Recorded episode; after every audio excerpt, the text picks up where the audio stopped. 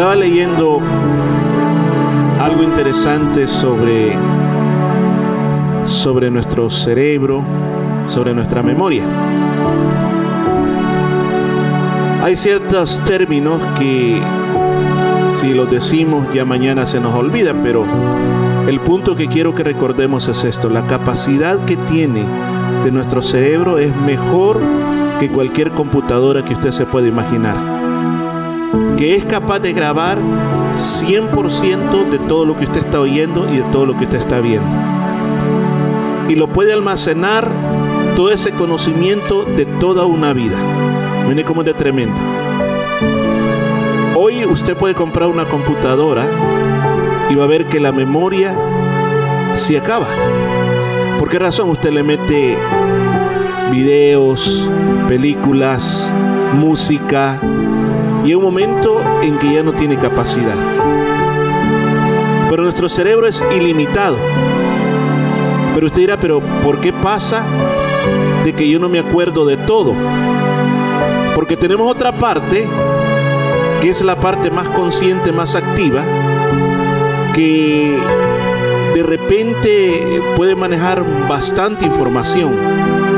El problema es el paso de todo lo que usted tiene guardado al paso de lo que usted necesita en ese momento. Entonces por eso es que a veces a uno dice, ¿y cómo se llamaba aquella persona? ¿Y cómo se llama? Si yo sé cómo se llama, yo sé cómo se llama. Y es cierto que sabemos cómo se llama. Pero ese paso de un lado a otro no ha pasado. Entonces, eh, ¿por qué estoy hablando esto? Porque cuando hablamos la palabra de Dios es igual. En nuestro la palabra de Dios no simplemente tiene que ser guardada en nuestra memoria, sino tiene que ser llevada hasta lo más profundo de nuestra alma. Ahora, toda la palabra, escucha esto, toda la palabra que usted ha recibido a través de todos los años está grabada en lo más profundo de su alma. Pero si yo le digo, ¿usted se acuerda de qué predicamos en el mes de marzo? Usted dirá, oh, tendría que revisar las notas. Pero dentro de su parte espiritual, usted la sabe. Ahora, ¿cuándo es que eso viene para afuera? Dice que el Espíritu nos recordará todo. O sea, el Espíritu dice que recuerda. O sea, el Espíritu usa lo que usted tiene. Pero si usted no tiene nada, el Espíritu no va a usar lo que usted tiene. Cuando usted está atravesando problemas, usted no sabe por qué el Espíritu a veces te dice, tienes que hacer de esto, tienes que hacer de esta manera, tienes que actuar así, tienes que actuar allá. Es lo que usted tiene dentro de usted que el Espíritu le está impulsando para que usted haga y diga conforme a lo que está ahí adentro de usted. Ahora, ¿por qué estoy hablando todo eso? Porque hoy estamos en una noche de estudio bíblico. Y el estudio bíblico se trata de que yo le explique lo que la palabra de Dios está diciendo para que usted la comprenda. ¿Por qué razón? Nosotros tenemos la Biblia y la leemos. Leerla es una cosa, pero estudiarla es otra cosa. Estudiarla es indagar. ¿Por qué? ¿Qué quiere decir esto? ¿Cómo se aplica a mi vida? Entonces, ¿para qué le va a servir eso? ¿Para que usted tenga conocimiento? No. Le va a servir para que usted se alimente. Así como en la parte natural. Usted comió hoy, ¿verdad que sí? ¿Comió? No le voy a preguntar qué comió, pero usted comió. Ahora, esa comida que usted comió le está dando todas las vitaminas, las energías para que usted pueda moverse y venir aquí, estar aquí sentado, que no le duela la cabeza, que no le duele el estómago. O sea, la comida sirvió de algo. Pues de esta misma manera, la palabra de Dios es el alimento espiritual. Es el alimento espiritual. ¿Qué va a hacer este alimento espiritual? Te va a dar fuerzas como en la fe dar fuerzas poderosas para que tú puedas continuar y seguir adelante. Así que habiendo dado eso, vamos a continuar con el estudio bíblico que traemos en el último capítulo de la Biblia. Escuche, el último capítulo de la Biblia. Apocalipsis capítulo 22. Y la semana pasada comenzamos a hablar acerca de la venida de Cristo. Y comenzamos a decir que la venida de Cristo es ciertísima, es verdadera y que el Señor pues viene pronto. Y hablé un poquito acerca de la parábola de las diez vírgenes, Pero continuemos en el versículo número 7. Dice, he aquí vengo pronto. Estoy 22.7 de Apocalipsis. He aquí vengo pronto. Bienaventurado el que guarda las palabras de la profecía de este libro. ¿Qué es lo que nos está diciendo este pasaje bíblico, esta porción bíblica?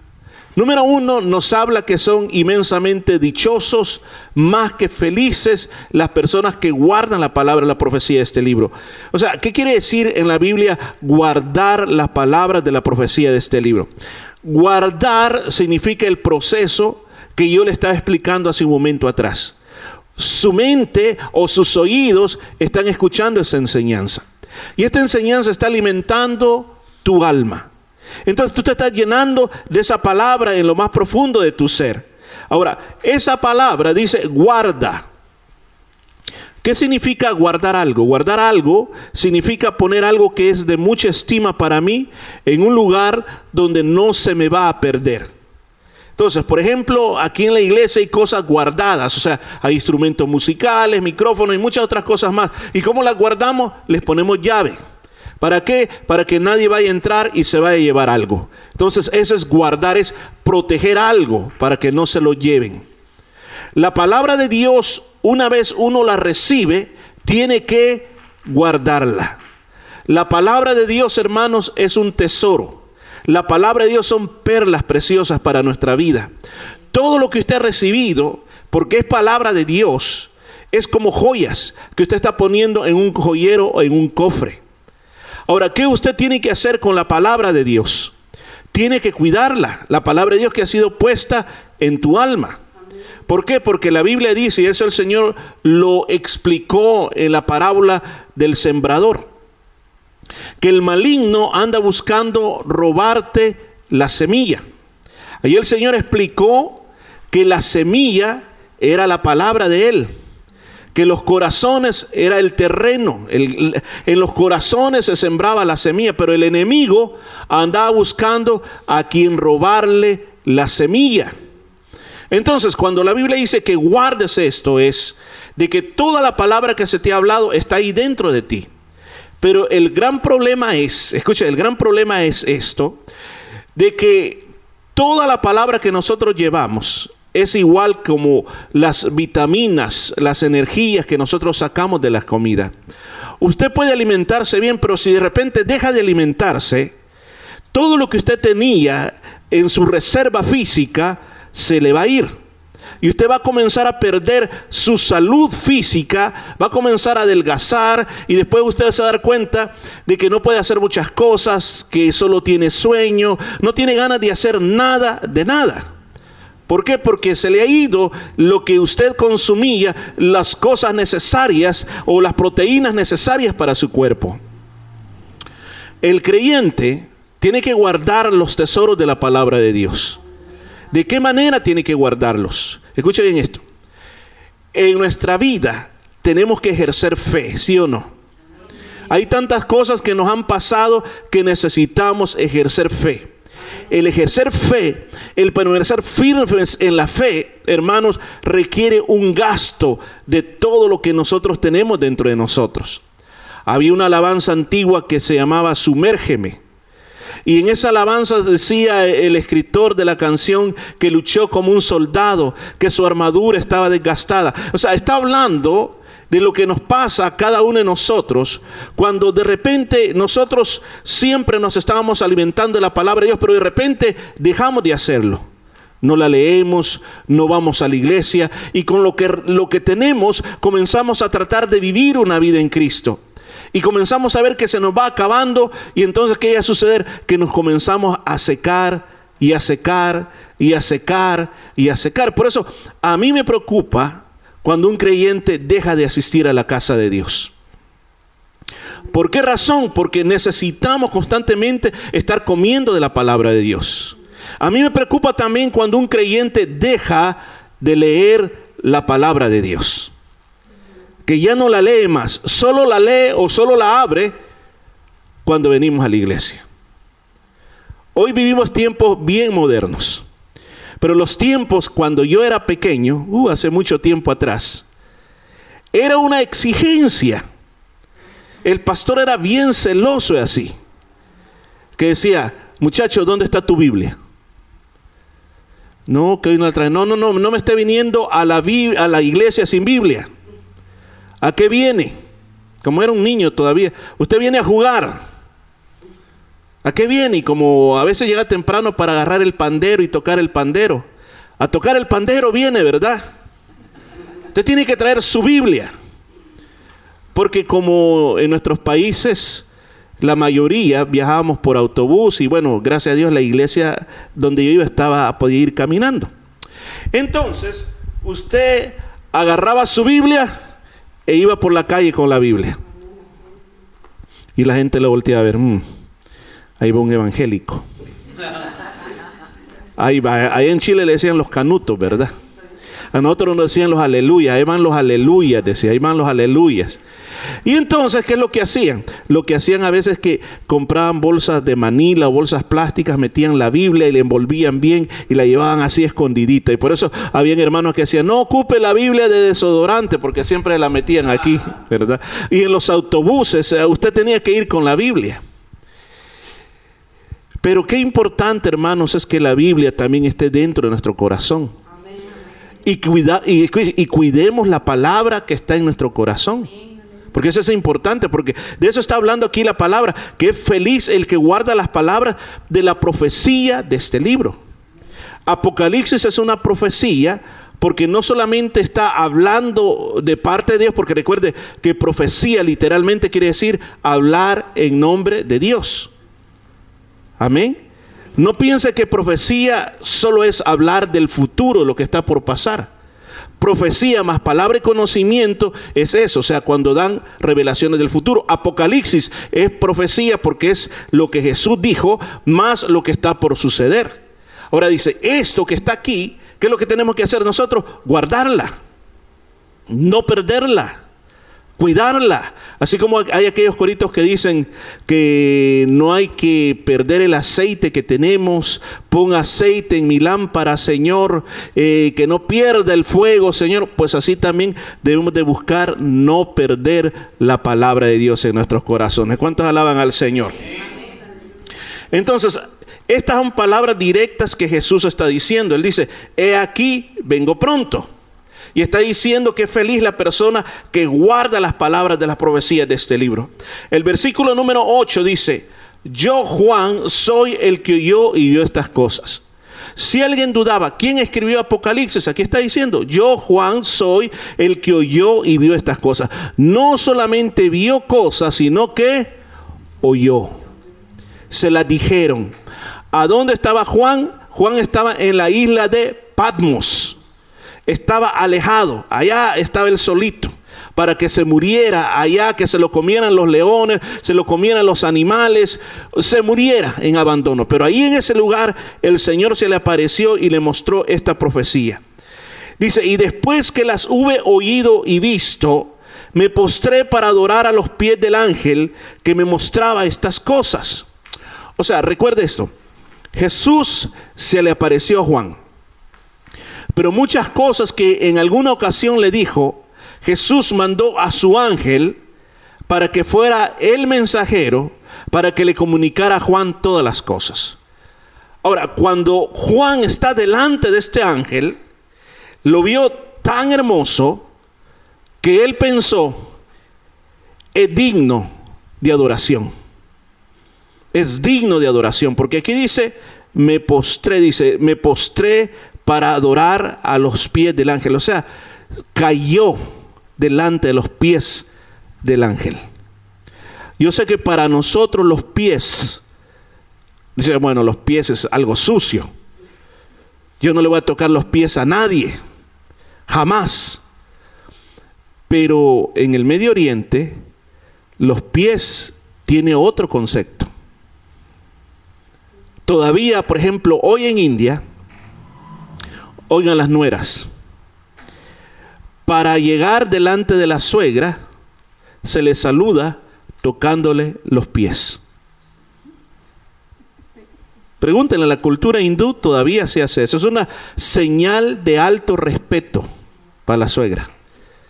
Pues eso es algo que viene de tiempos antiguos.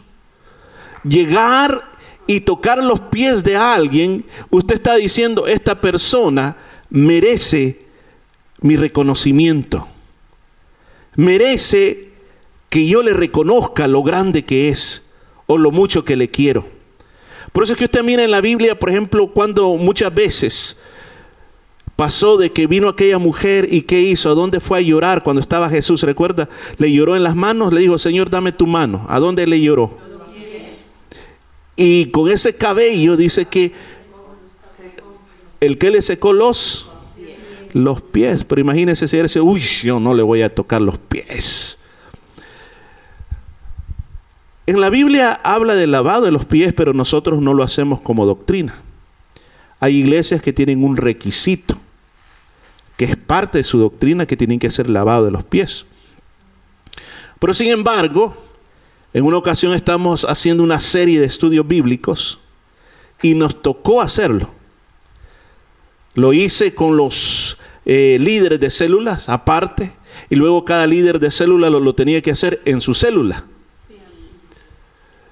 Y fue en el momento, hermanos, cuando dije, hoy va a haber lavado de pies. Uy, dijeron. Me hubiera dicho para prepararme. No importa, venga así como esté. El hermano, no, yo no me quiero quitar los zapatos. No importa, hermano. No me voy a fijar en los calcetines rotos. Venga. Pero lo que el sentimiento que hay después que uno lo ha hecho es algo muy hermoso. Es algo muy hermoso. De ahí se va a traer un guacal con agua aquí, aquí no. Todavía tenemos tiempo, ¿verdad? No, no lo vamos a hacer. Pero los pies era un lugar de mucho honor. Por ejemplo, usted recuerda la historia de Ruth. Ruth cuando ella quería ser redimida. Cuando hablo de ser redimida, la historia bíblica dice de que todo lo que le perteneció al esposo y a la familia del esposo se había perdido. Y ella tenía que buscar un redentor, alguien que estuviera dispuesto a casarse con ella para que se le devolviera todo lo que la suegra de ella, Noemí, tenía de deber y a ella también vendría sobre ella. Y ella le da un consejo. Y uno de los consejos que hace es que le dice que vaya y se acueste no al lado, sino que a los pies de vos. ¿A dónde fue? A los pies. ¿Por qué? Porque ese era el lugar de humildad, ese lugar como alguien llega diciendo, yo soy tu sierva, quiero servirte. Se recuerda aquella mujer también que tenía un, perfume carísimo, pero muy caro, era muy caro. Ninguna persona podía tener un perfume como, como eso, pero esta mujer tenía ese perfume de nardo puro. Costaba una fortuna, era su herencia familiar. Pero ella dijo, lo voy a derramar sobre el Señor ungió al Señor, pero dice que también fue a los pies del Señor, aunque lo ungió todo. Ahora, pero ¿por qué? ¿Por qué? ¿Por qué? Toda esa parte, ¿por qué? Porque la importancia de sentirse pequeño delante de algo grande. Yo no sé si usted ha tenido la oportunidad de ver un ángel. Quizás en sueños. Así en persona quizás no se nos ha presentado. Pero en sueños muchos hemos tenido esa oportunidad. Y una de las cosas que, el Señor en los últimos años me reveló a mí fue algo increíble, que al hablar con otras personas sobre estas experiencias, casi coincidimos en estas cosas, como, como en cuáles, la altura. Las personas que han tenido este tipo de experiencia, ya sea en sueños, han visto que son muy altos. Y otra de las cosas que personalmente tuve yo es verles cara a cara. Fue un sueño, no fue, no fue en persona, pero cuando me miraban la mirada, una mirada de amor que yo nunca antes la he experimentado aquí en la tierra. Y los ojos eran de todos los colores negritos, cafecitos, verdecitos, violeta, le cambiaban, era, era un brillo muy hermoso. Imagínense, yo no sé cómo era ese ángel que estaba hablando con Juan, que él sintió, esto es algo glorioso. No me queda nada más que caer a los pies de este ángel y adorarlo. Hermano, hoy en día en esta tierra hay muchas personas que le hacen cultos a los ángeles. Si usted busca en internet, hay personas que tienen, eh, podemos llamar hasta como una especie de religión de pedirle a los ángeles y los coleccionan. Hay diferentes tipos de ángeles por nombres y depende cuál es su necesidad, le recomiendan que ocupe al ángel tal. Se recuerda que nosotros crecimos con el, el famoso ángel de la guarda, el ángel que nos cuidaba. Pues la palabra de Dios no dice que, no hay ángel de la guarda, lo que nos dice que el Señor manda a sus ángeles, no solo manda uno. Yo de verdad le puedo decir en las cosas que Dios ha revelado a mi corazón que cada uno de nosotros no tiene un ángel, tiene muchos ángeles. Muchos ángeles a nuestro favor. Y desde que nacimos hasta que muramos, y le voy a decir algo, el día que usted muera y el día que yo muera, y cuando yo abra los ojos a la eternidad, ahí van a estar parados hasta que los conocí, le voy a decir. ¿Se recuerda en la parábola de, el rico y Lázaro? Cuando muere Lázaro, lo primero, ahí estaban los ángeles. Véngase. Y lo llevaron directamente a la patria celestial. O sea que los ángeles, escuche bien, los ángeles tienen una encomienda muy importante. La encomienda es que son espíritus ministradores, son poder, escuchen, los ángeles son poderosos. El salmista David dice que a nosotros los seres humanos nos han hecho un poco menor que los ángeles. O sea, que los ángeles tienen poder. O sea, en el aspecto que se recuerda cuando llegaron a Sodoma y Gomorra, y cuando los vieron los de Sodoma y Gomorra dijeron, queremos violarlos, son demasiado hermosos, queremos estar con ellos. ¿Qué hicieron? La gente estaba violentando la casa de Lot, querían entrar a la fuerza. Los ángeles solo extendieron la mano y todo mundo quedó ciego. Miren el poder. En otra ocasión, dice que había un ejército asirio rodeando toda Jerusalén. Eran miles y miles y miles.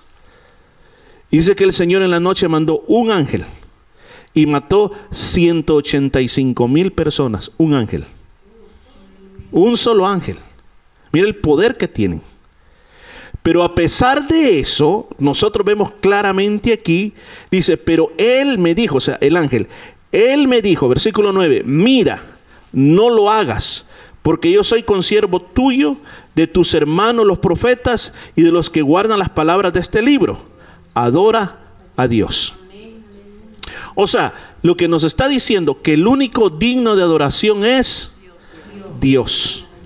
No podemos adorar ni lo que Dios ha creado, ni tampoco a los ángeles, ni tampoco a los grandes siervos de Dios del pasado. No podemos. A veces los idolatramos. Por ejemplo, yo estaba viendo un video donde hoy en Puerto Rico está muy famoso de que donde está enterrado el famoso predicador Gigi Ávila, la gente está llegando y se está acostando en la tumba de Gigi Ávila porque dicen que todavía sana. Y así hay otros predicadores famosos que se dice que mucha gente que los sigue a ellos todavía y los admira, van a la tumba y se sientan y se acuestan para recibir la misma unción que había en ellos para que se les pegue a las personas la unción. Dice aquí, adora solo a Dios.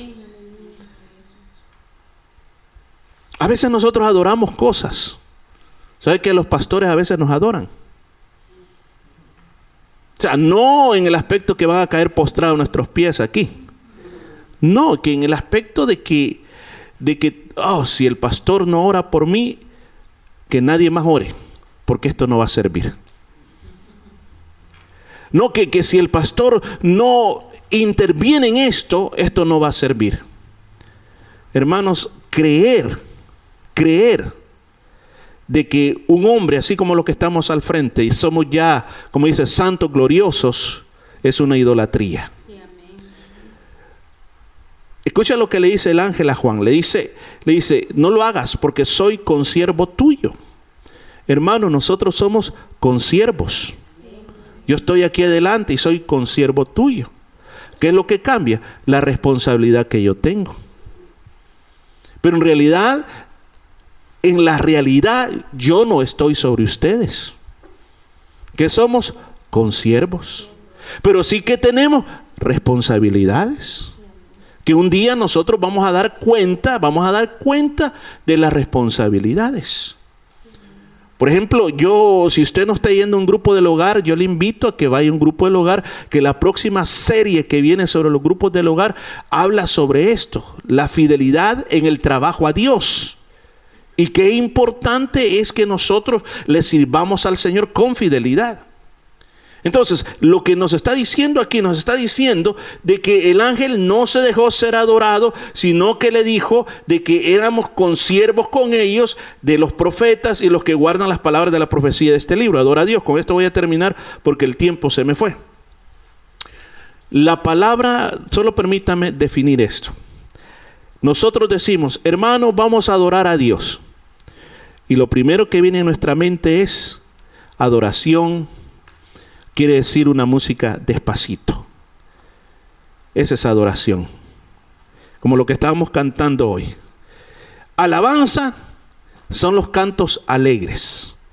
Por ejemplo, hoy cantamos alabanzas, hay poder, hay poder, decimos, esa es una alabanza. Y después, por ejemplo, cantamos, digno eres de gloria. Eso es una... Ahora, ¿y, cuál es la diferencia? Bueno, dicen el ritmo que lo primero es para celebrar y el segundo es para entrar suavemente a la presencia de Dios. Déjeme aclarar esto y por favor que se le quede bien, pero bien grabado en su corazón. Alabanza lo que significa, o una tefila, lo que significa es engrandecer el nombre del Señor. No tiene que ver con el ritmo. Y no tiene que ver con la música. Usted puede engrandecer el nombre del Señor en la iglesia, afuera y sin cantar. Usted puede engrandecer el nombre del Señor ayudando a una persona. Eso es una alabanza. ¿Es una alabanza? Sí. Porque el Señor está siendo alabado por lo que usted está haciendo. Esa es una alabanza. Adoración. No tiene que ver, escuche bien, con música lenta. ¿Sabe que cuando usted da una ofrenda es un acto de adoración? Cuando usted transporta una persona es un acto de adoración. Cuando usted sirve para el Señor es un acto de adoración. Cuando usted le habla a alguien de Cristo es un acto de adoración. La música es solamente una parte, pero la adoración es bien amplia. La palabra que aquí se ocupó porque el Nuevo Testamento fue escrito en griego. Y en la lengua original, la palabra que se ocupó significa o se dice proscuneo. ¿Y qué quiere decir proscuneo? es una palabra compuesta. Pros quiere decir inclinarse hacia adelante. Y la otra palabra cusneo quiere decir postrarse para besar. O sea, como que nos está dando la indicación de que alguien se está postrando a los pies de alguien superior para besar esos pies. Entonces, ¿qué puedo entender como adoración? Adoración es la actitud del corazón. Un acto de adoración es la actitud de mi corazón. O sea que cuando cantamos al Señor, vengamos otra vez a los cantos, yo necesito tener actitud de adoración, actitud de proscuneo. Que yo me estoy inclinando ante el Señor, que yo me estoy viendo hasta a los pies de Cristo, que yo estoy tocando a los pies de Cristo. El hermano Leonardo tiene una frase que él siempre dice, no sé si usted la ha notado. Cuando él ora dice, el mejor lugar donde podemos estar, ¿qué, ¿cuál es hermano? A los pies del Señor. Estar a los pies de Cristo. Entonces aquí esta noche se cierra esta palabra diciendo, hermano, haz proscuneo. Hagamos proscuneo en nuestra vida. Que nuestro corazón se rinda siempre delante de Dios. Que se rinda, tengamos esa actitud, sintámonos como la verdad que a mí me da vergüenza que la Biblia nunca habla que ningún apóstol vino a los pies de Cristo. Que cuando el Señor le dio la oportunidad en la última cena, había un sirviente, había, se acuerda que yo a la vez pasada hablé de los siervos, la palabra doulos, y se acuerda que era un doulos. Pero de cuáles esclavos, porque le ve que había varios tipos de esclavos. Era el más bajísimo en la escala era el encargado, escucha, el encargado de entre todo lo que tenía que hacer, pero era el encargado de lavar los pies. Porque recuerde, todo el mundo andaba en sandalias, las calles eran polvosas, lodosas, y usted entraba a la casa y cuando entraba a la casa sus pies estaban llenos de muchas cosas. Había un siervo que su trabajo era agarrarle los pies y dejárselos limpios. Esa noche el Señor de la última cena no permitió ningún doulos en ese lugar. Y recuerda que en aquellos tiempos no se sentaba uno a comer. Se recostaba o se inclinaba a comer. ¿Qué quiere decir? Que, por ejemplo, si yo estaba a la par del hermano Leonardo, yo estaba recostado aquí y mis pies casi le quedaban enfrente al hermano Leonardo. Y los pies de él al frente a los pies del otro. O sea que los pies era algo que estaban visibles. Así que ahí se le miraba todo, la uña quebrada, la uña negra, eh, de todo. Ahora, ¿sabe, por qué importante era que hubiera alguien que lavara los pies y le echara un guento en los pies? Porque así a la hora de comer usted no estaba viendo unos pies sucios. Mire que usted está comiendo está viendo unos pies llenos de lodo. Y el olor que tiene el pie. Porque también, o sea, después de un día, de todo el día andar en la calle, qué importante era. Pero esa noche los, los, discípulos dijeron, no, yo no le voy a estar lavando los pies a Pedro. Mira esa uña que tiene ahí, para ese machete. ¿Cómo voy a, a tocar esos pies tan sucios de Pedro? Nadie, escuche, nadie quiso tocarle los pies a otros. Hacían falta aquellas mujeres que se tiraban a los pies de Jesús. Fíjate que en la Biblia yo no encuentro hombres tirándose a los pies de Jesús. Y eso me da vergüenza a mí. Que sí, las mujeres fueron las que se tiraron a los pies de Jesús. ¿Qué tuvo que hacer el Señor esa noche? Él. Él se ciñó la toalla y comenzó con todos a lavarle los pies a los doce. Y ahí estaba Judas, al traidor. El Señor sabía que ese era un traidor, que no se merecía ni estar ahí, pero sin embargo le dijo, te voy a lavar los pies también. Adora a Dios. Adora a Dios. Esta noche, hermanos, llevemos eso con nuestro corazón, que la adoración es una actitud del corazón, es una postración del corazón.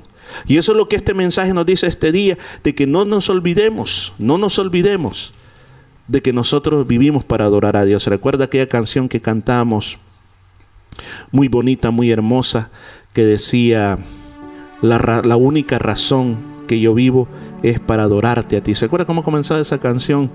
Eh, no, no, la otra canción que decía, te adoro a ti, te adoro a ti, te adoro a ti, cuando todo a mi alrededor hay tinieblas alrededor de mí. ¿Recuerda esa canción? Pero la canción decía, la razón de vivir, Señor, la razón de vivir es para adorarte a ti, para dar proscuneo solo a ti, Señor. Póngase de pie, por favor. Yo quiero hacer este llamado para las personas que están viendo esta transmisión. Recuerde, esta palabra que hemos hablado esta noche habla de una verdad bien importante, el rendirse, el rendirse a Dios. Jesucristo ya pagó el precio por nosotros. Él se entregó por nosotros para que hoy nosotros fuéramos libres. Yo no sé cuál es la atadura que usted tiene, pero la atadura se quiebra en el nombre de Jesús. ¿Qué es lo que tiene que hacer? Haga esta oración conmigo, con fe, y el Señor te va a salvar ahí donde estás. Y Señor Jesús, en este día, yo me arrepiento de todo pecado. Te invito a mi corazón Sálvame, Señor, y líbrame de todo mal. Gracias por morir en la cruz por mí. Gracias por salvarme. Gracias por rescatarme. Desde este día en adelante yo quiero vivir para ti, Señor. Que tu Espíritu Santo vive en mi corazón. Lo pedimos en el nombre de Jesús. Amén y amén. Señor, también yo quiero levantar una oración por esta iglesia. Cuánta falta nos hace postrarnos a los pies. Vimos, Señor, pensando en otras cosas, buscando otros lugares, pero a cuánto se nos ha olvidado estar a tus pies, Señor. Queremos aprender a rendir nuestro corazón. Queremos aprender a ser pequeños delante de ti, a darte solo el honor y solo la alabanza a ti, Señor, porque tú te la mereces, Señor Jesús. Gracias por este tiempo, Señor, y gracias por estar con nosotros. Adoremos a Jesús esta noche antes de ir a nuestros hogares.